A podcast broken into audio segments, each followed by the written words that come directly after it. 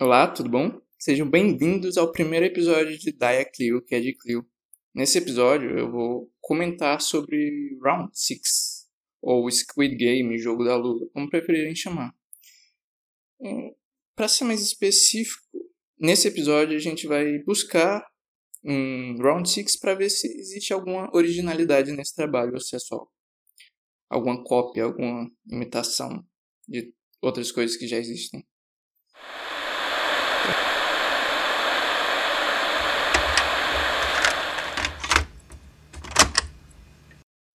Para começar, eu acredito que seja bom explicar o porquê que eu escolhi Round 6 para ser o primeiro episódio do podcast, tendo em vista que eu acho que simplesmente eu acho que é necessário. É o primeiro episódio, tem que ser algo especial. Por que Round 6? E a explicação é primeiramente, uh, deixa eu ver, mercadológica. Round 6 saiu há menos de um mês, Round pelo menos quando eu tô gravando é menos de um mês. Não sei quando você tá ouvindo. É, é um grande sucesso, ficou em primeiro lugar em tipo, todos os países da Netflix como mais assistido. Mas aí isso também é muito amplo. O que, que eu vou falar sobre Round 6? Ah, eu vou comentar cada episódio explicando os jogos. Não. Ah, eu vou trazer. É, é um podcast de história, né? É um podcast de história. Então eu vou vir aqui explicar como Round 6 é uma metáfora para o capitalismo tardio da Coreia do Sul.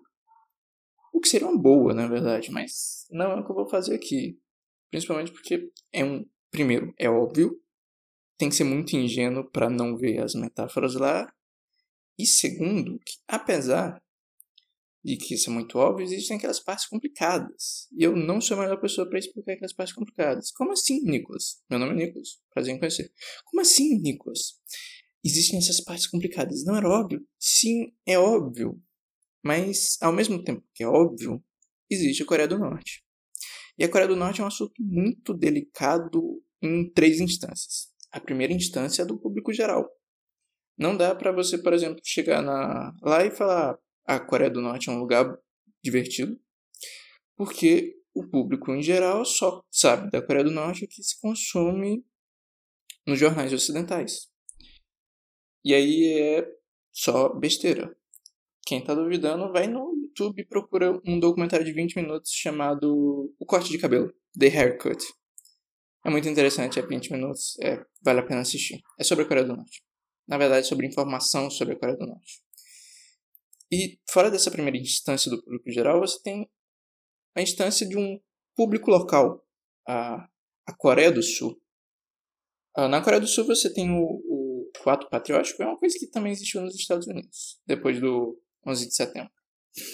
Ah, com ato patriótico, você não pode falar nada bom sobre a Coreia do Norte, porque os dois países estão em guerra. E quando eu digo que você não pode falar nada bom, é literalmente nada bom. Existe outro documentário, se vocês procurarem no Google, tem uma página no Facebook que postou legendado, então vocês acham de boa, mas também tem um serviço de streaming, eu não lembro agora qual é o nome desse serviço de streaming, mas não é nem Netflix nem Amazon, nem Hulu uh, um documentário chamado To Kill Alice Para Matar Alice. Esse documentário conta sobre a viagem de uma sul-coreana que é formada em música, ela trabalha em uma universidade norte-americana e por trabalhar nessa universidade norte-americana ela tem o green card, ela tem um passaporte americano também. E tendo esse passaporte americano, ela pode viajar para a Coreia do Norte. Porque sul-coreanos não podem viajar para a Coreia do Norte, mas estadunidenses podem. E com esse passaporte norte-americano, ela vai para a Coreia do Norte, ela visita e ela escreve um livro sobre. Ela escreve esse livro em coreano e publica ele na Coreia do Sul, sua terra natal.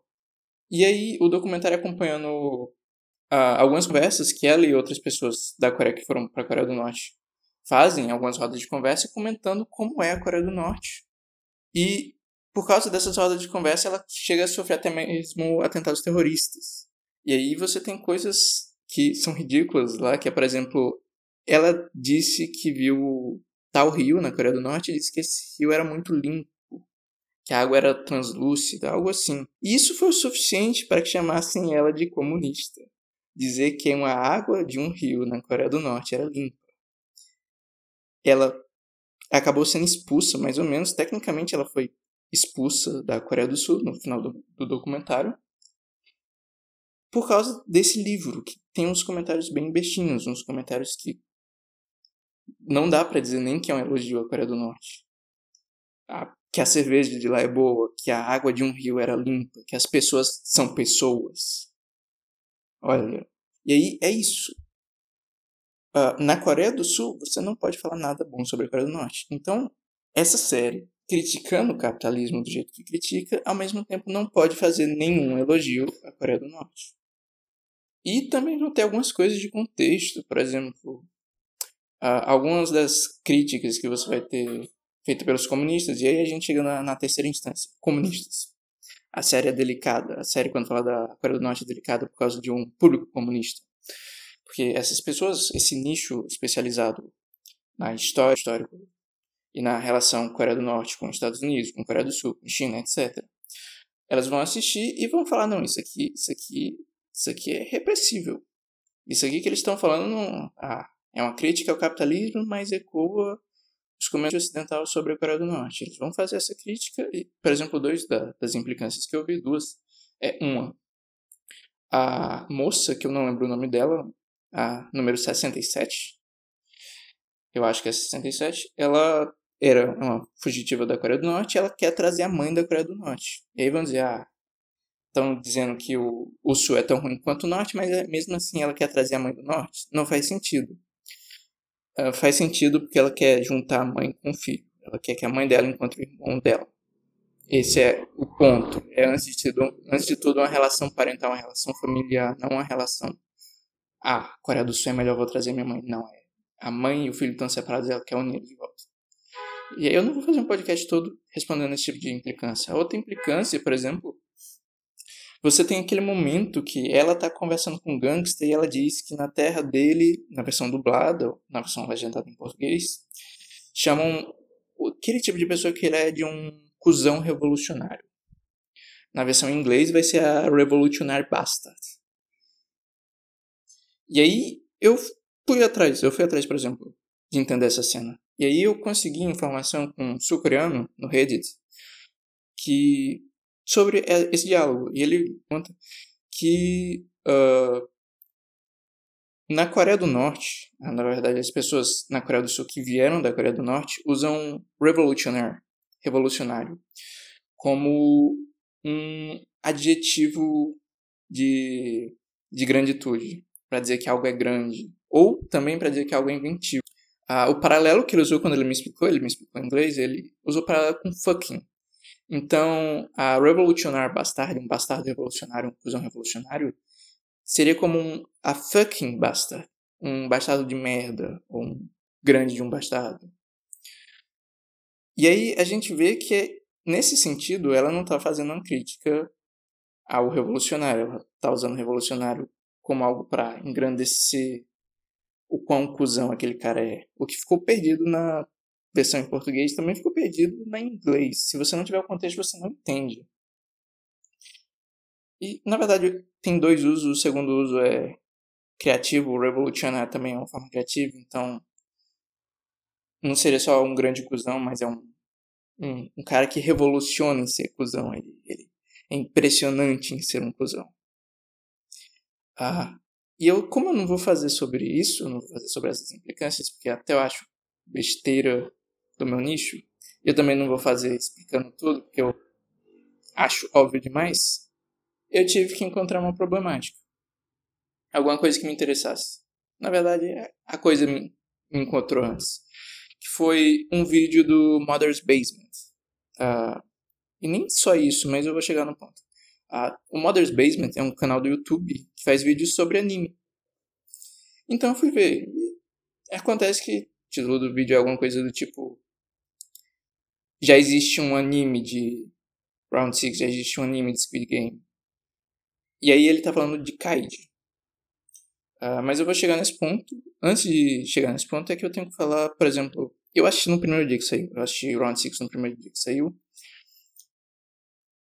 E todas as outras pessoas que assistiram também nesse primeiro dia, primeira semana, acabaram assimilando a Alice in Borderland. O que eu acho uma comparação sem sentido. Eu vou explicar. Uh, Alice in Borderland é um mangá japonês, um mangá, que ganhou um OVA em três episódios alguns anos atrás, mas eu assisti esses três episódios. E foi resgatado pela Netflix com live action, que é muito bom. Para dizer a verdade, o live action salva. Eu não li o mangá, mas eu vi o anime. Então, ou o anime era muito ruim com o mangá, ou a série é muito boa em comparação com os dois. Ah, e Alice in Borderland tem jogos. Igual Round 6. Alice in Borderland você vai ter a trupezinha indo jogar esses jogos, eles jogam esses jogos, ganham cartas, sobrevivem por mais um tempo e aí tudo bem. Se você não faz o jogo, você morre e existe uma grande chance de você morrer durante os jogos, porque existem muitos jogos de matança. E aí vem a coisa muito interessante. Alice in Borderland é um survival game. Você, as pessoas estão lá sobreviver, eles não têm um prêmio, pelo menos até o momento da série, a primeira temporada, não aparece um prêmio. Supõe-se um prêmio de ah, voltar para o mundo real, porque Alice in Borderland não é só um survival game com jogos, é também um isekai. Isekai é uma expressão japonesa que quer dizer, uh, salvo engano, é alguma coisa em torno de nascido em outro mundo. Sekai é mundo e é tipo eu.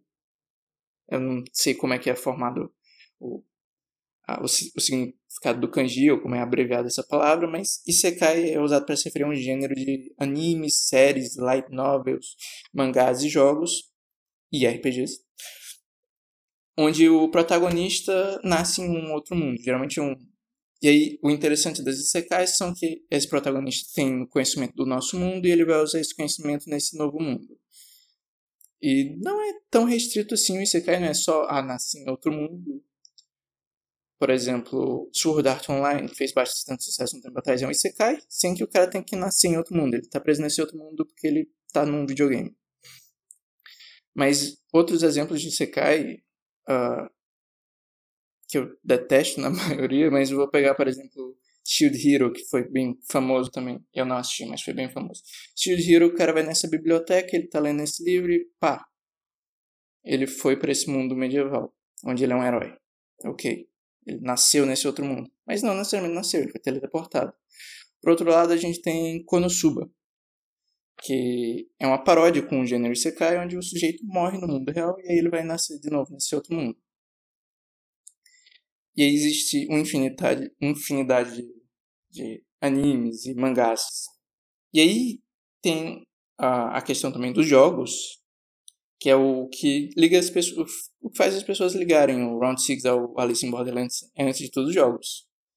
Mas antes de chegar nisso, eu vou chegar nisso voltando para a questão de ser um survival game, é algo que o Round 6 não é. O Round 6 não é um survival game. As pessoas lembram de Alice in Borderland, lembram que Alice in Borderland é um survival game, e automaticamente trazem pro Round 6 essa categoria, esse gênero. Mas esse gênero não tá lá. Eu vou explicar o porquê. Uh, vamos pegar alguns survival games famosos. Eu acho que é bom trazer o Hunger Games. É Hunger Games? É Ranger Games? Hunger Games. Eu realmente não sei, eu não li os livros, eu não assisti os filmes. Eu assisti dois filmes, na verdade. O primeiro em chamas. Jogos Vorazes. Jogos Vorazes. Katniss Everdeen e tudo mais. Jogos Vorazes você vai ter essas pessoas. 24, eu acho. Duas de cada distrito. A quando saiu o livro ou o filme, eu não sei, foi acusado de plagiar o Battle Royale, que é um livro, um filme, um mangá, talvez anime também, japonês, que é basicamente isso. Você tem esses alunos na escola, eles têm que se matar e alguém vai sobreviver.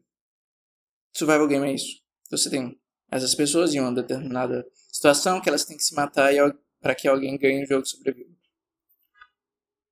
E o Round 6 não é isso. Tecnicamente, o Round 6 tecnicamente é. Todas, você tem 456 pessoas, elas vão fazer os jogos e uma pessoa sobrevive. Mas nada nas regras obriga só uma pessoa a sobreviver. Por um lado, a gente tem isso. Certo que o Game Master vai manipular para isso quando, depois do primeiro jogo, vai ter aquele entre jogos onde as pessoas começam a se matar. Na verdade, depois do segundo.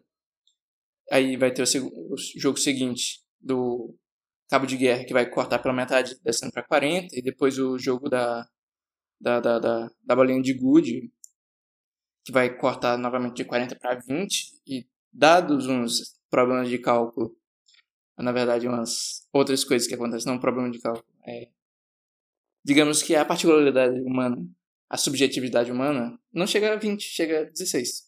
E aí, com 16 pessoas, tem os últimos dois jogos e acaba vencendo só um. Só sobrevive um. Mas, e aí que vai o interessante, a terceira regra do jogo é que eles podem parar o jogo. Então não é um survival game. Porque eles não estão lá para sobreviver. O objetivo deles não é sobreviver. Na verdade, sim, todo mundo quer sobreviver, eles não querem morrer, obviamente. Mas o objetivo deles é o dinheiro. É o prêmio dinheiro. Diferente dos Jogos Vorazes, que é literalmente sobreviver e tecnicamente virar um ídolo. Eu não lembro qual é a palavra, um campeão, acho que é um campeão. Esse jogo não é só para você sobreviver. Sobreviver é um bônus. Se você conseguir sobreviver, ótimo. Mas não é seu objetivo, você não tá, ah, você não tá no jogo para sobreviver. Você pode sair do jogo. Isso é totalmente diferente, por exemplo, do Alice in Borderland, que eles não podem sair do jogo. Eles têm que voltar ao jogo a cada 5, 6 dias. Cada, dependendo de quantos jogos eles fizerem, eles ganham uma quantidade de dias que eles podem ficar sem jogar. Então, o jogo lá é só para sobreviver. Round 6 é pelo dinheiro. Duas coisas diferentes. É, é parecido quando você olha superficialmente, mas quando você olha no detalhe, não é um survival game. Ele vai totalmente diferente do Ranger Games, ele vai diferente desse outro, e a... Perdão, ouvinte. Ah, e aí a gente vai para outra coisa, para outra instância, que é, não é um Isekai. Diferente do Alice in Borderlands, mas não é algo que importa tanto. Mas eu, eu vou falar do mesmo jeito. Não é um Isekai, não parece com in Borderlands.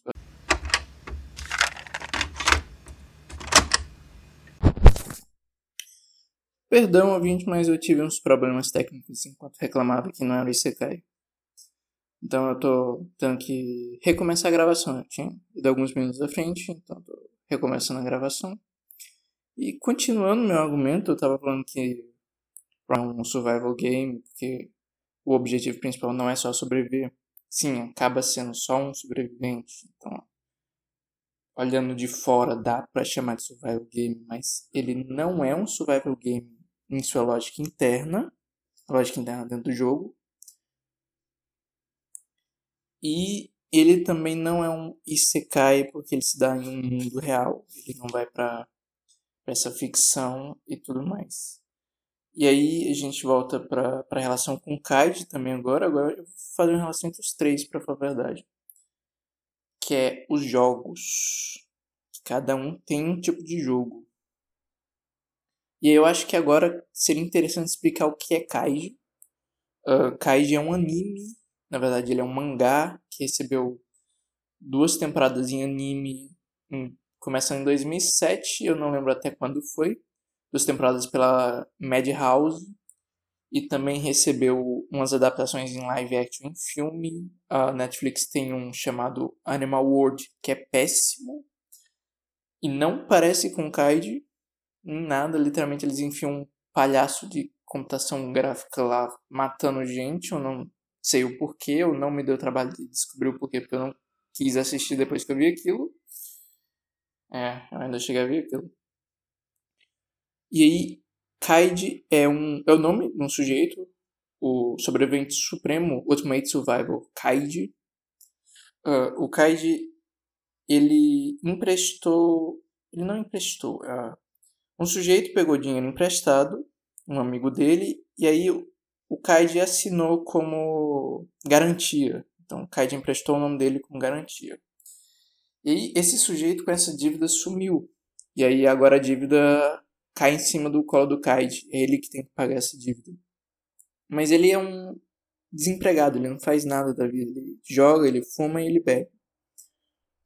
E aí o sujeito que vem dizer para ele dessa dívida também dá uma esperança para ele ele convida o Kaid a ir para um barco chamado L'Espoir, que é um cassino clandestino. Nesse cassino, só por ir lá, ele tem a dívida dele paga. Só para ele ir lá, só para participar do jogo. Só que aí que vem um problema. Nesse jogo ele pode fazer para enriquecer. Ele pode fazer uma boa grana nesse jogo. E aí o Kaid, que não tem outra alternativa, ele vai pra lá e lá ele joga. É isso. E aí ele paga a primeira dívida, faz outra dívida e depois ele vai para outro jogo, porque ele tem essa é um sujeito que tá sempre fudido com a grana, ele tá sempre tendo que recorrer a esses jogos. E a parte interessante, obviamente, são os jogos. Tem toda uma crítica social lá. Salvo engano, o autor de Kaid é de fato filial do Partido Comunista Japonês. Eu li isso em algum lugar, em algum momento, mas eu nunca achei uma confirmação. Então eu não tenho certeza. Mas o sujeito é safado. Uh, e aí, o interessante dos jogos de Kaiji é que é um terror psicológico, assim por você dizer. Uh, você tem um narrador em Kaiji, você sempre tem um narrador que ele vai comentar o que as pessoas estão sentindo, que é muito importante para a gente compreender tudo. Sim, tem uma, tem uma linguagem emocional muito óbvia no desenho, você tem traços caricatos, então você sabe se o sujeito está assustado, está triste, está com raiva. É impossível você não saber. Mas o, o comentário do. Uh, por exemplo, o segundo jogo que ele vai jogar. Eu depois eu vou explicar o primeiro, que o primeiro é mais interessante. Mas o segundo jogo que ele vai jogar é o seguinte: existem uh, umas pequenas passarelas de ferro. E aí você tem várias pessoas e elas têm que atravessar essas passarelas. São cinco passarelas e eu acho que são umas 20 pessoas, então dá umas quatro por passarela. E aí quem chegar do outro lado primeiro ganha um prêmio de dinheiro de alguns metros pro chão. Então é o seguinte, você anda e atravessa para ganhar um dinheiro, mas você pode cair. E você tem que fazer isso antes dos outros. E aí vai gerar problemas, como por exemplo, a pessoa que estiver na frente pode ser empurrada por quem está logo atrás dele e tal. Mas o principal problema é o medo que eles têm de andar, né? De entrar na passarela. E aí alguns poucos vão indo corajosamente e um cai. E aí ele quebra a perna quando cai, eu acho que o osso sai fora, eu não lembro o quão explícito é isso. Mas ele fica lá embaixo gritando. E aí intervém o narrador. Que quando os participantes percebem que ele está lá embaixo gritando, eles descobrem a seguinte informação: Não morre quem cai de lá. Então eles podem ir. A, a pior coisa que vai acontecer, eles vão quebrar uma perna, duas pernas talvez. Eles vão se fuder, mas eles não vão morrer. E aí, o que estava antes sendo algo entre três, quatro, talvez cinco pessoas andando ah, timidamente em cima daquela passarela de ferro, vira de fato uma corrida. Todo mundo agora entra nas barras de ferro e vão andando, vão andando, vão andando. E quando chega mais na frente, aí vem novamente a informação do que é dada pelo narrador, os sujeitos percebem, mas como a gente não tá lá, a gente não tem que perceber, que é a passarela vai ficando mais fina. Então, se no começo cabe o pé inteiro, no final o pé tá uma banda para fora. E aí vem de, de novo a informação do narrador para explicar aquilo e suas consequências, porque agora quem tá na frente tem que andar com muito mais cuidado, mas quem tá logo atrás dele ainda não tá nessa ponto tão fino. E ele vai querer botar pressão, ele vai querer empurrar. E o pior, quem está na frente não pode voltar atrás, porque tem alguém atrás dele.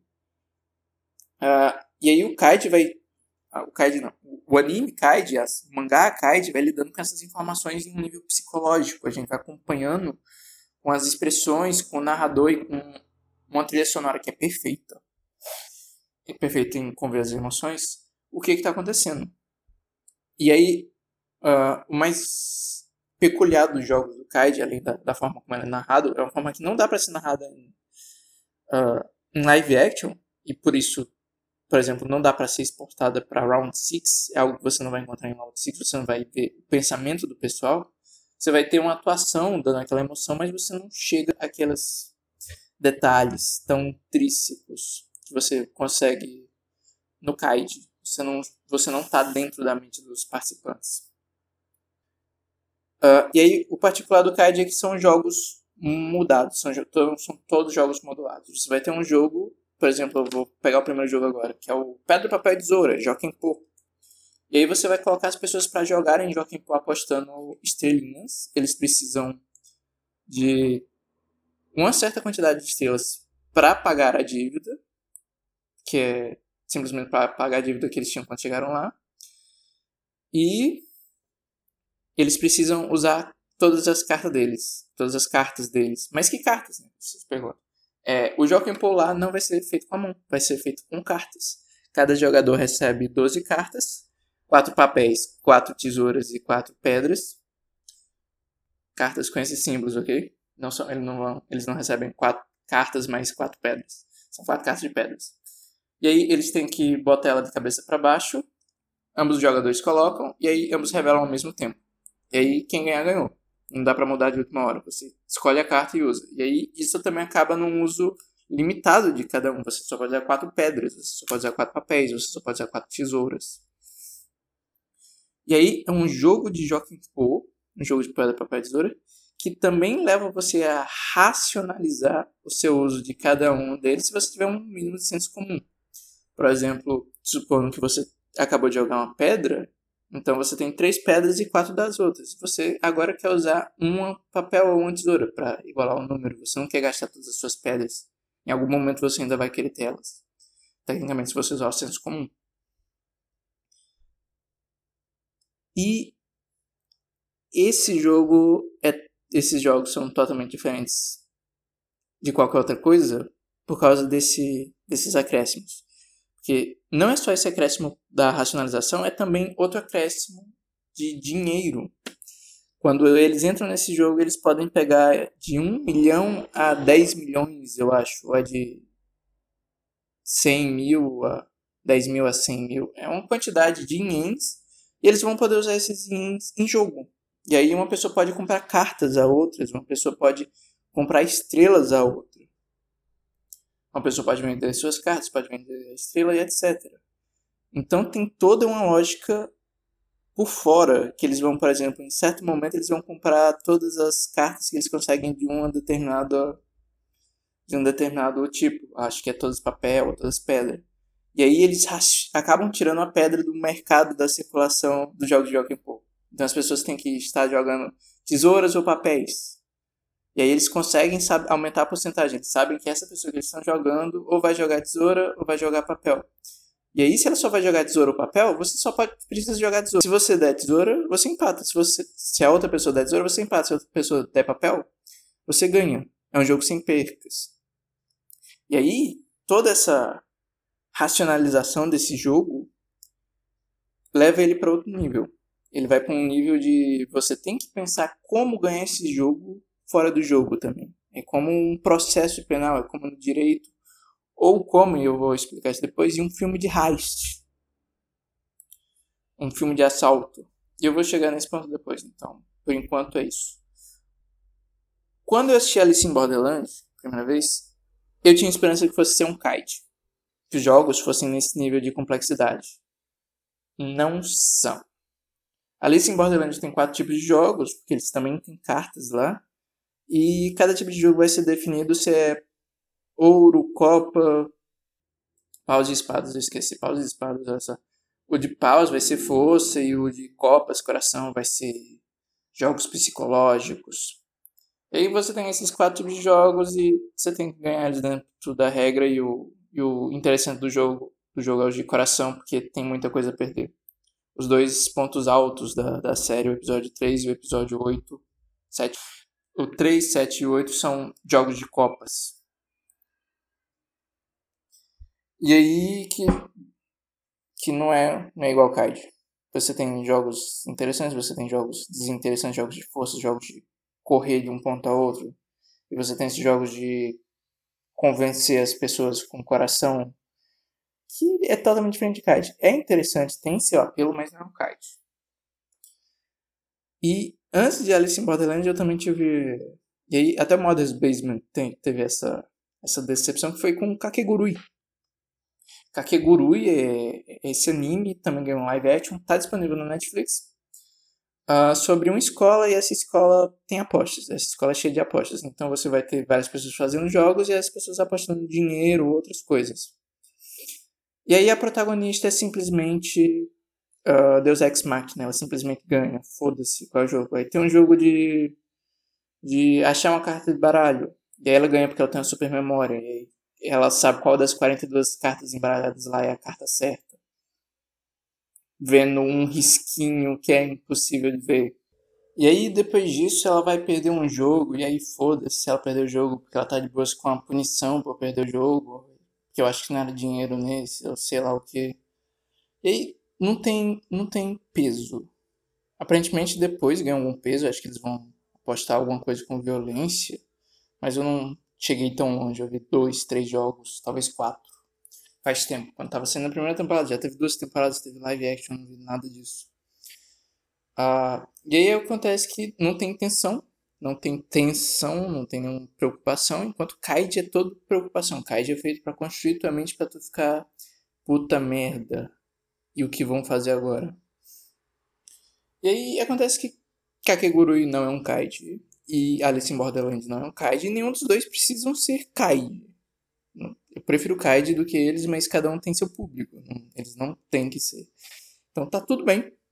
E Aí chega o ponto do Mother's Basement, que vai ser que Round 6 é um Kaid. E é um Kaid pior. Ele vai colocar Kaid acima de Round 6, que eu até concordo, Kaid é melhor, mas não são a mesma coisa. Eu acho que, assim como Kakeguru e assim como Alice in Borderland, o Round 6 não é Kaid. E aí, uh, isso importa por causa do jogo. Já expliquei jogo, um pouco por cima do jogo de Kaiji, vai ser um jogo conhecido com alguma modificação.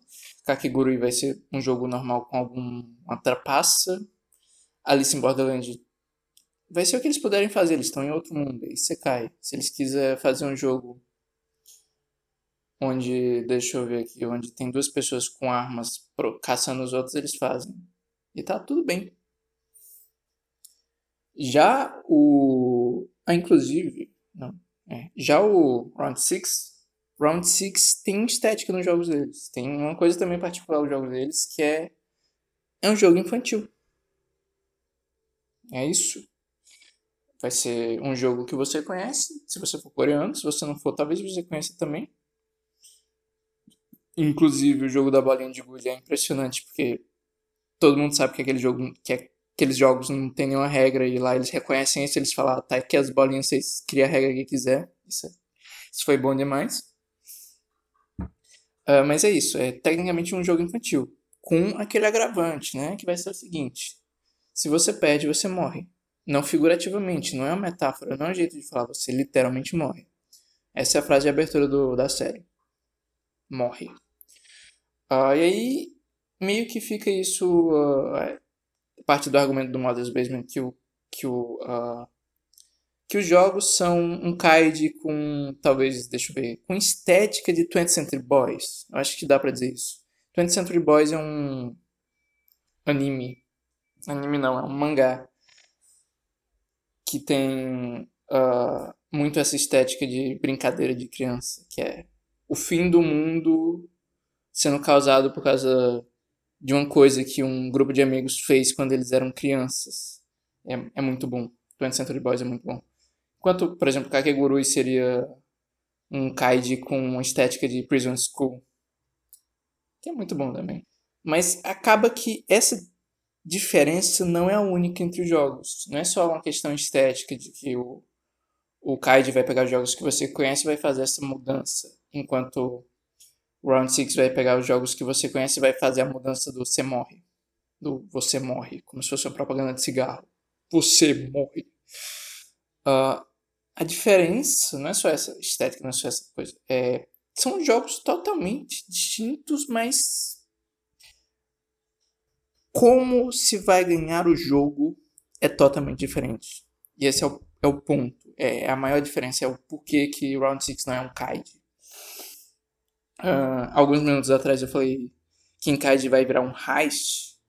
Que é, um heist é um filme de assalto aqueles filmes, por exemplo, uh, Onze Homens e um Segredo. Ou. Acho que o melhor exemplo que eu consigo pensar agora não é um filme, é uma série, que é Sneak Pete. Que vai ser. que Esse gênero, gênero heist, é. Uh, é difícil explicar na verdade. Eu acho que todo mundo sabe, mas. Uh, tem um episódio de Rick Morty que é parodiando o Hash, vocês vão lá assistir. É, uh, Velozes Furiosos 5 é um Hash. Uh, é um assalto e todo esse assalto vai ser planejado de antemão. caramba, porque eu não simplesmente pensei em La Casa de Papel. É La Casa de Papel, Reich é La Casa de Papel. Você tem um assalto, você tem essas pessoas que planejaram o assalto, você vai acompanhando do ponto de vista delas como aquilo que elas planejaram vai dando certo e você termina falando, caramba, que inteligente, como ninguém nunca pensou em fazer isso. É isso, Reich é isso. A Reich é esse assalto. Inclusive, na segunda temporada de Kaid, eles vão literalmente fazer isso em um cassino clandestino. Eles têm esse cassino que é num prédio e aí eles vão antes, eles vão fazendo mudanças na máquina sem que ninguém descubra, na manutenção da máquina, para que quando. Uma máquina de pachinko, é tipo um caça-níqueis, mas é, é, um, é um jogo de pinball, que você tem que acertar a bola no buraquinho, você vai jogando enquanto você está botando. Só que você bota o dinheiro para botar mais bolinhas, enquanto você tenta acertar a bolinha, o buraco. O pinball é, é. O pinball não. O pachinko é esse pinball com caça-níquel. É muito famoso no Japão. E eles têm esse, esse esse esse pachinko bilionário, eles têm que ganhar ele. Eles estão lá para ganhar esse pachinko. E eles vão antes, eles quebram esse pachinko intencionalmente, um deles vai antes e perde dinheiro nesse pachinko e quebra a máquina para que ela tenha que ser consertada. E aí eles vão no lugar que conserta, eles vão no lugar que faz a manutenção, eles vão mudando coisas lá para que a máquina chegue de uma forma alterada para que seja fácil ganhar. Eles literalmente afundam o prédio onde está o cassino para que a, a máquina fique pensa pro lado do buraco e aí a bola entre no canto certo. É simplesmente genial, é, é impressionante. E aí é isso. Eles vão procurar um jeito de roubar. O ponto do Kaid é como fazer a melhor trapaça e ganhar o jogo. Esse é Kaid. Enquanto em Round 6 você tem aquela ideia da, da igualdade. Você tem o médico que estava roubando ele não estava roubando os órgãos, mas ele estava ajudando a roubar os órgãos em troca da informação sobre qual seria o próximo jogo e ele tinha uma vantagem sobre os outros. E isso é a única coisa que Round 6 não permite. Que você roube, que você esteja na frente dos outros, que você quebre essa dita igualdade. E eu acho que essa é a principal diferença entre Kaid e Round 6. Porque Kaid é um heist, Kaid é para ganhar da não importa como. E aí é algo que não está no Round 6. Inclusive, como eu disse, eu achei, eu cheguei a pensar que era um CAD no jogo do Cabo de Guerra. Porque no jogo do Cabo de Guerra é isso. No jogo de Cabo de Guerra não é simplesmente a escolher os mais fortes, como dois grupos tentam, mas estratégia. Eles ganham porque eles têm uma técnica, eles têm essa vantagem, eles sabem como eles vão ganhar. Eles ganham porque eles têm aquela técnica do senhor idoso que, inclusive, ele sabia qual era o jogo. O senhor é um filho da puta. E aí, naquele momento, enquanto eu não sabia que o senhor sabia que era o jogo, eu pensei, eu cheguei a imaginar. Eu fui inocente a esse nível. Eu pensei que eles iam. Os demais jogos iam ser iguais. Ah, que você tem o jogo, você tem que fazer a melhor estratégia e conseguir ganhar. Que é algo que Aconteceu nos jogos anteriores. Nem tanto, por exemplo, no Batatinha Frita 1, 2, 3.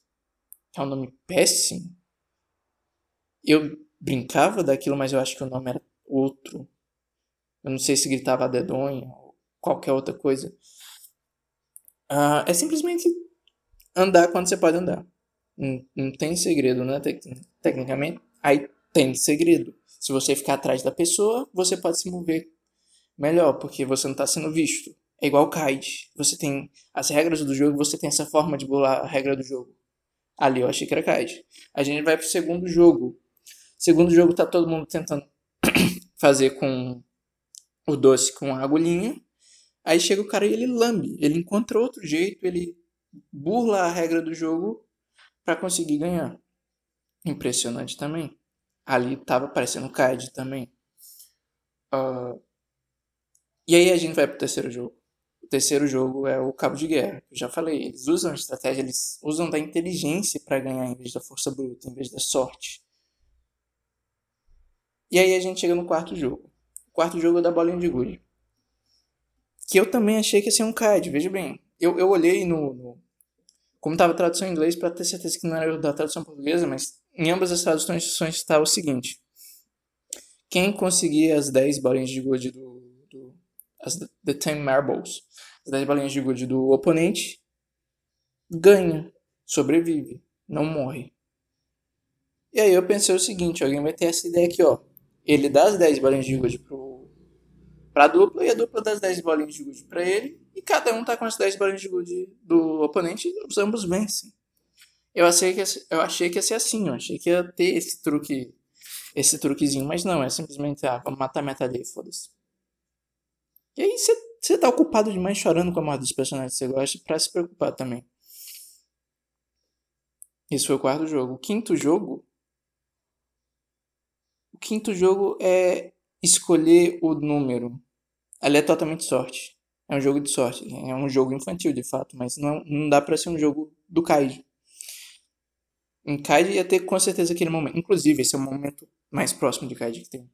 Que é o protagonista, que eu não lembro o nome. 456. 456 tendo que escolher qual número ele vai pegar. Um dos primeiros números, um dos últimos números, um número do meio e toda aquela pá, pá, pá, pá, pá, pá, pá, pá na cabeça dele para decidir o número, aquilo é Kaiji. Aquela ansiedade, aquilo, ah, aquele número talvez seja melhor, e ele, a oportunidade tá perdendo, ele tá jogando quanto tempo, aquilo é muito bom. E aí chega o pessoal pulando e aí já é qualquer outra coisa. E o último jogo, o sexto jogo, é o jogo da Lula. Que é porradaria. Uma porradaria honesta entre o protagonista e o Sangu. Inclusive linda, linda aquela porradaria, eu gostei muito daquela violência, aquela violência nada gratuita. Era tudo que eu queria para mim. Com, quando eu assisto Netflix é isso que eu quero, eu quero sangue, né? É, vocês, quem, quem ficar assistindo e ver o episódio do Anônimo voltar para aqui vai, vai zoar com a minha cara. Uh, mas é isso. Os últimos dois jogos vai, vão deixando de ser Kaiji. O último não é nem um pouco Kaiji. Os penúltimo é. Você pode argumentar se é ou não. Porque é o momento mais Kaiji, mas também é o momento menos Kaiji quando vira simplesmente sorte. Tem aquela lógica, tem todo aquele problema para pensar o número, mas. Que é impressionante, mas o jogo mesmo é só sorte. É, tente ser o último. Ah, inclusive, eu vi pessoas comparando. Eu acho, eu acho que o Mother's Basement compara esse com a, a da, da a travessia que eu falei no começo, quando apresentei o Kaiji que é a pessoa tá ali atrás, né? Ela vai empurrar o da frente para conseguir andar. Esse é um bagulho que tem no Kaid. Só que no Kaid é feito de uma forma tão tão melhor, porque o Kaid é psicológico, vai ser o narrador, vai comentar o, a, como aquele pensamento surge, como aquele pensamento tá comendo a, a mente dos sujeitos. E, e não é só um sujeito, tem vários sujeitos na fila, ao mesmo momento que o Kaid não é o último da fila dele. Então ele tá naquele lugar que ele pode ser empurrado. Eu acho, eu não lembro se ele não é o último, mas eu acho que não é o último. Então, aquilo é construído de uma forma muito mais tensa. Ao passo que no Squid Game não é tão tenso. E também vem depois da, da morte de três dos, dos personagens que, que o telespectador ligava. Então, meio que ele já tá ali meio insensível a. Ah, tá todo mundo morrendo, foda-se. O velhinho morreu, foda-se. Ali Abdu morreu, Foda-se, a, a moça que eu não sei o nome morreu. É assim que tá o telespectador. E aí, dito isso, esse é meu principalmente argumento contra a tese do Mother's Basement, vale dizer o porquê que ele achou ruim. Ah, ele vai achar ruim principalmente por causa do velhinho. Porque o velhinho é totalmente diferente do Game Master, da, do velhinho do Kaiji. Ah, o velhinho do Kaiji é esse sociopata, ele tá assistindo esse jogo. Ele tá lá fazendo o jogo. E ele, ele até joga o jogo, inclusive. Mas ele não, nunca joga fingindo ser um dos sujeitos. Ele joga depois que o Kaiji venceu um dos jogos.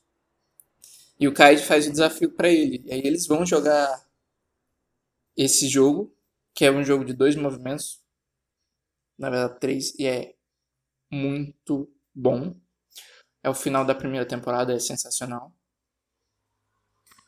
E aí, esse velhinho, ele joga como esse sociopata que ele é. Ele, ele tem esse lugar. E, e ele assiste o jogo anterior. Eu vou falar qual é o jogo anterior. O jogo anterior é um jogo de rei e escravo, uma coisa assim. É um jogo de cartas. Eles têm quatro cartas, eu acho. Você tem dois jogadores, cada um tem quatro cartas, cada um tem três civis, e um deles vai ter um rei e o outro vai ter um escravo. Uma carta de rei e o outro vai ter carta de escravo. O objetivo do rei é jogar a carta do rei contra um dos três civis, porque ele manda neles, ele é o rei. Quanto o objetivo do outro é jogar a carta do, do, do escravo quando o oponente jogar a carta do rei. Porque tecnicamente o escravo não tem nada a perder, então ele seria o único louco para matar o rei. E essa explicação é dada pelo, pelo Game Master, pelo velhinho de lá, e ele fala disso rindo, ele fala do, do, do escravo rindo, dizendo que aquilo é. Implicando que aquilo é ilógico, que nem mesmo o escravo poderia atacar o rei, porque o rei é o rei. E é nisso ele, ele se separa mais ainda, ele coloca esse lugar que ele está. O, o Kaid é um escravo, não é um ninguém, não é nem gente. Enquanto ele é o rei. E nesse jogo ele nem joga, ele está só assistindo. Ah, já o velhinho, o velhinho vai ser, querer ser o Gumbum, Gambum, eu não lembro qual é a palavra, vai querer ser o melhor amigo do, do, do 456. E isso é muito interessante, porque, tipo, que coloca em dois temas totalmente distintos a, a, as duas séries. Vai colocar as duas séries, não, a causa dos dois jogos. Porque, por exemplo, não, por exemplo, não. ambos são sobre a diversão desses velhos. Só que em um, o do velho cínico, do Kaiji, é também sobre dinheiro. Ele ganha dinheiro fazendo aquilo. Cada um dos sujeitos que perdem cria uma dívida com ele. E eles têm que pagar essa dívida com o dinheiro ou eles têm que pagar essa dívida com o trabalho escravo.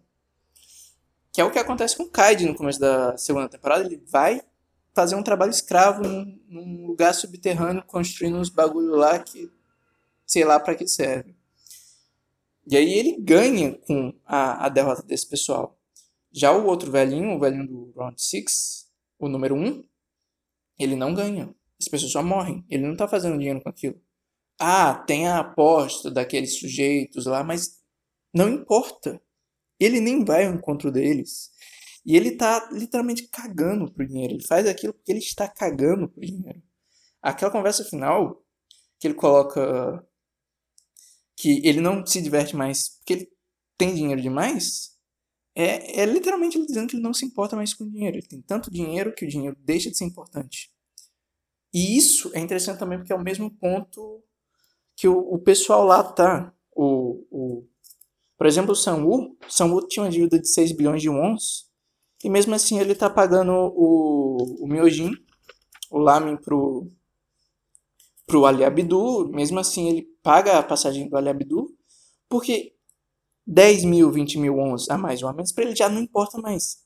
Ele é tão fodido na dívida que o dinheiro não importa mais. Na outra ponta, o velho tem tanto dinheiro que o dinheiro também não importa mais. E aí, o dinheiro fica importando só para as pessoas que estão na dívida, mas ao mesmo tempo não importa. Porque eles estão morrendo. E, por exemplo, o ganhador, o Ginwoo, eu acho que é Ginwoo o nome do protagonista, Ginwoo. Eu vou continuar chamando ele de 456. 456, quando ele ganha, ele não saca o dinheiro. Ele deixa o dinheiro lá. Ele dá a parte para a mãe do Samu, mas ele não usa o dinheiro para si. Ele fica vivendo que nem um mendigo e tal. O dinheiro para ele também não importa. Não só porque ele ficou extremamente rico, mas porque ele estava naquele lugar já que o dinheiro não importava. Só que ele não tinha realizado isso ainda. Ele não tinha percebido isso ainda. Realizado é. Eu estou pensando em inglês aqui. To realize não é algo que exige em português no mesmo sentido. Existe realizar em tornar verdadeiro, mas não em perceber. Perdão, ouvinte, por esse anglicanismo. Ele só não tinha percebido que o dinheiro não importava ainda. E aí, quando ele está com dinheiro, ele percebe. Uh, e aí, e aí tá a, a principal mensagem anticapitalista do Round 6. O dinheiro não importa. As pessoas que têm dinheiro vão continuar ganhando dinheiro e isso não importa para elas. As pessoas sem dinheiro vão continuar perdendo dinheiro e isso também não importa para os ricos, porque é os ricos que estão ganhando dinheiro com o trabalho deles. E aí que tá, não é sobre essas apostas. O, o Game Master tá lá para se divertir, não para ficar mais rico. E nisso, novamente, separa o Round 6 não só do Kaid, onde o Game Master quer pegar dinheiro, mas de toda a infinidade de survival games. Se pegar de novo os Jogos Vorazes, Jogos Vorazes não é pelo dinheiro necessariamente, mas é pelo estabelecimento daquele poder da capital sobre os distritos, que por sua vez tem fins econômicos. Você tem um distrito que trabalha com isso, um distrito que trabalha com aquilo, um distrito que minera, e aí, mantendo aquelas, aqueles distritos sobre a. sobre. a. na coleira, eles conseguem ganhar dinheiro. Ah, pegando outro survival game aqui que eu ainda não falei, por exemplo, é o Bitum. Bitum é um mangá e também um anime que o sujeito vai que os sujeitos estão lá, são acho que 20 pessoas, eu não lembro quantos, estão numa ilha e eles estão jogando um jogo de sobrevivência que um tem que matar o outro, só um vai sobreviver, usando bombas. A arma lá são bombas, eles usam tipos diferentes de bombas, é muito interessante, é divertido até. Apesar de que o autor é um incel de merda. Tem umas partes muito escrotas, tipo, eu não, não vou falar não, não vou falar não. Mas eu vou falar uma parte engraçada. Tem a protagonista, a protagonista não, a heroína, você tem o protagonista e você tem a heroína, a namoradinha dele, etc. Ela tem uns peitão, né? É isso, ela tem uns peitão. E aí um sujeito joga uma bomba nela, bate no peito e quica de volta.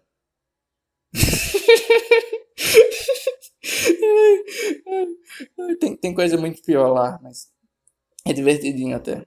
E aí no Bitum eles descobrem que aquilo tá sendo feito para ser tipo um reality show, as pessoas se matando e aí vender esse reality show e fazer dinheiro. É a mesma coisa, por exemplo, com Corrida Mortal. Eu acho que é Corrida Mortal, aquele filme com Vin Diesel?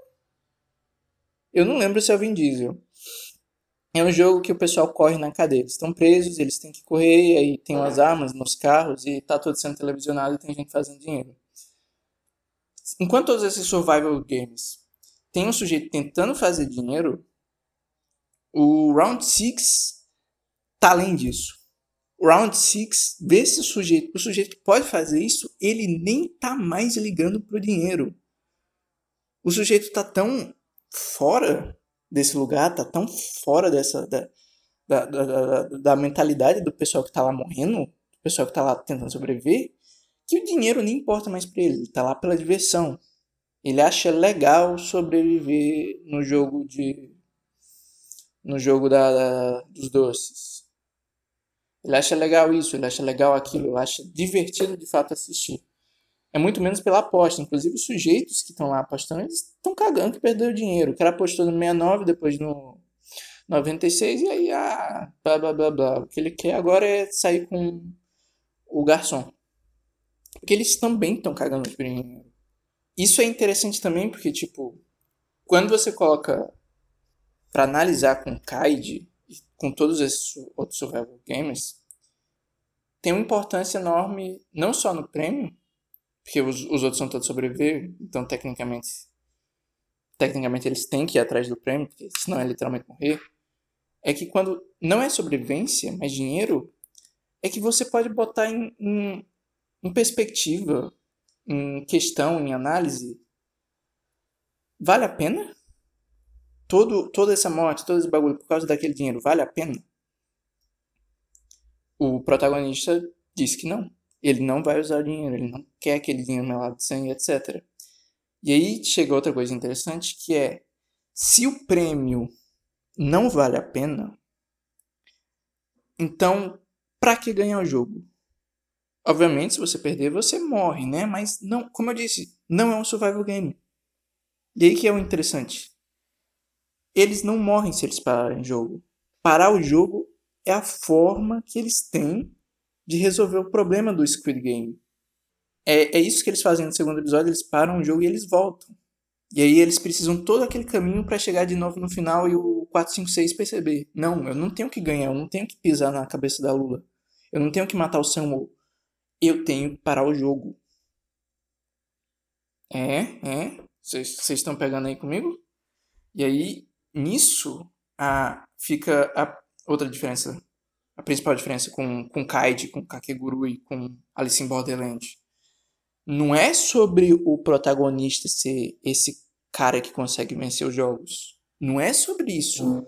Não é sobre ficar impressionado com com como o CAID consegue pensar o uso das cartas e, o, e a o compra e a venda das cartas. Não é sobre achar massa que a menina do Kakeguru decorou a carta. Não é sobre o Arisu finalmente sendo valorizado porque ele consegue vencer esses jogos enquanto na vida real ele era um inútil. Não é sobre isso. É sobre parar o jogo. Vencer o jogo não importa. Nenhum dos jogos, praticamente, na verdade, segundo jogo. Segundo jogo, o, o protagonista fez por onde vencer. O segundo jogo ele fez. Nenhum dos outros ele merecia vencer. O primeiro jogo ele venceu porque ele teve a ajuda do Sanwo com a dica e porque ele foi segurado pelo Ali Abdu. O segundo jogo ele, ele de fato venceu. Ele lambeu o bagulho lá, etc. Muito bom, muito belo. Vamos chorar aqui. Ok. Terceiro jogo foi o velho que venceu. O, o, o 456 nem mesmo estava mais na plataforma. Ele caiu, ele perdeu, ele morreu ali. O quarto jogo ele perdeu pro velho. Ele ficou só com uma, uma bola de gude. O quinto jogo, novamente, ele ficou lá atrás. Se fosse por ele, o Samuel não empurrava o maluco e, e, e eles não descobriam que era a última parte e todo mundo morria. O último jogo, que é o jogo que ele vence, ele para. Ele decide parar no jogo que ele de fato vence, ele para. E aí é interessante porque a gente vai pegar a história do 456. A história de como ele estava naquela greve. De como não era sobre. Naquela greve não era sobre trabalhar, não era sobre conseguir o dinheiro, não era sobre conseguir o pão de cada dia só para sobreviver. Era sobre parar para conseguir algo melhor. Porque tudo aquilo estava errado toda aquela estrutura do capitalismo, etc., estava errado. E aí eu não vou fazer uma análise sobre a história da, da Coreia, não, porque eu acho que a gente já está em quase 50 minutos. Falei bastante, falei, falei, botei em comparação com o CAD, eu, eu, eu fiz o que eu queria. Eu apontei, é, esse era o nosso objetivo, buscar a originalidade em Round 6. E aqui está minha recomendação, conclusões finais considerações finais. Que é. Não é Kaid. uh, Round 6 não é Kaid, Round 6 não é um Alice in Borderlands, não é um survival game, não é um Isekai. Não é nada disso. Ele é um. Uma série, é uma série, né? Uma série que quer parar o jogo. É uma série sobre parar o jogo, é sobre. E parar o jogo, no caso, é parar o capitalismo. Com a ferramenta que os sujeitos mais abaixo tem. A gente sabe que todo mundo lá é endividado, todo mundo lá é fodido. E a ferramenta que eles têm, a única ferramenta que eles têm, é parar o jogo. O jogo todo vai se formular nessa, nessas linhas do capitalismo. Se você trabalhar enquanto eles dormem, se você fizer melhor que os outros, você vai ganhar e você vai pegar aquele dinheiro que está lá em cima. Essas pessoas que estão trabalhando e que não vão mais conseguir pegar esse lucro, ou seja, as pessoas que morreram, Cada um deles vai ajudar você a ficar mais rico. Você vai ter que aceitar isso. Tem aquele sujeito que trabalha e que nunca vai conseguir nada na vida porque o trabalho dele não avança. Ah, ganhe você o dinheiro por ele. Seja você o empresário. Seja você a pessoa a ganhar esse dinheiro. E aí o 456, vendo isso, vendo toda essa lógica, inclusive só mais um adendo. A, a ideia da justiça lá no jogo, que obviamente não existe, inclusive a, o, o jogo se coloca nessas ideias de que todo mundo lá é igual, mas, por exemplo, no, quando eles não sabem qual jogo, eles querem formar times com homens, por causa da força, etc. E aí você vê que, na, que é algo que no trabalho mesmo. Mulheres são pagas um, uma média menor do que homens em trabalho de nível igual, com educação igual. Por quê? Porque o, o mercado não vê de forma igual. Ele diz que é igual, diz que todas as pessoas têm a mesma chance que é todo mundo isonômico, mas não é. Na prática não é. E aí a gente vê o, eles dizendo que o jogo tem que ser justo, etc., mas na prática ele não é. Na prática as mulheres e o próprio idoso estão sendo excluídos. E aí tudo isso, todos os jogos vão servindo como essas metáforas para o capitalismo. E parar o jogo, não ir jogar, é não ir trabalhar. É fazer a greve que o que o 456 fez quando o amigo dele morreu. Quando a filha dele nasceu, ele não estava lá. É sobre parar isso tudo. Sobre parar o capitalismo, sobre parar a roda, blá, blá, blá, sobre quebrar a roda. É algo que, inclusive, me lembrou.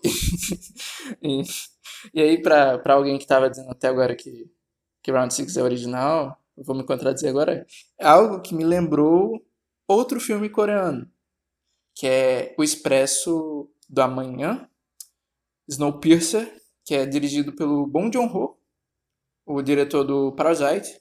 Tem uma série sobre na Netflix. Eu não sei se o filme está disponível no Netflix, mas tem uma série sobre na Netflix. E o filme é sobre esse trem que lá na, na vagão da frente tem um, um Game Master, tem o Ed Harris, e lá atrás tem o pessoal fudido e pobre, etc. E aí esse pessoal tá fazendo a revolução, tá tomando trem, quer chegar lá. E aí quando vai chegar lá, o sujeito faz o seguinte: a gente não vai tomar esse trem, a gente não vai inverter isso, a gente não vai manter isso. A gente vai abrir essa outra porta. A gente vai derrubar o trem, a gente vai sair para fora do trem, a gente vai parar o trem. E eu pessoalmente acho que essa é a mesma mensagem que está no, no Round 6, que é um formato totalmente diferente desses outros por causa dessa mensagem.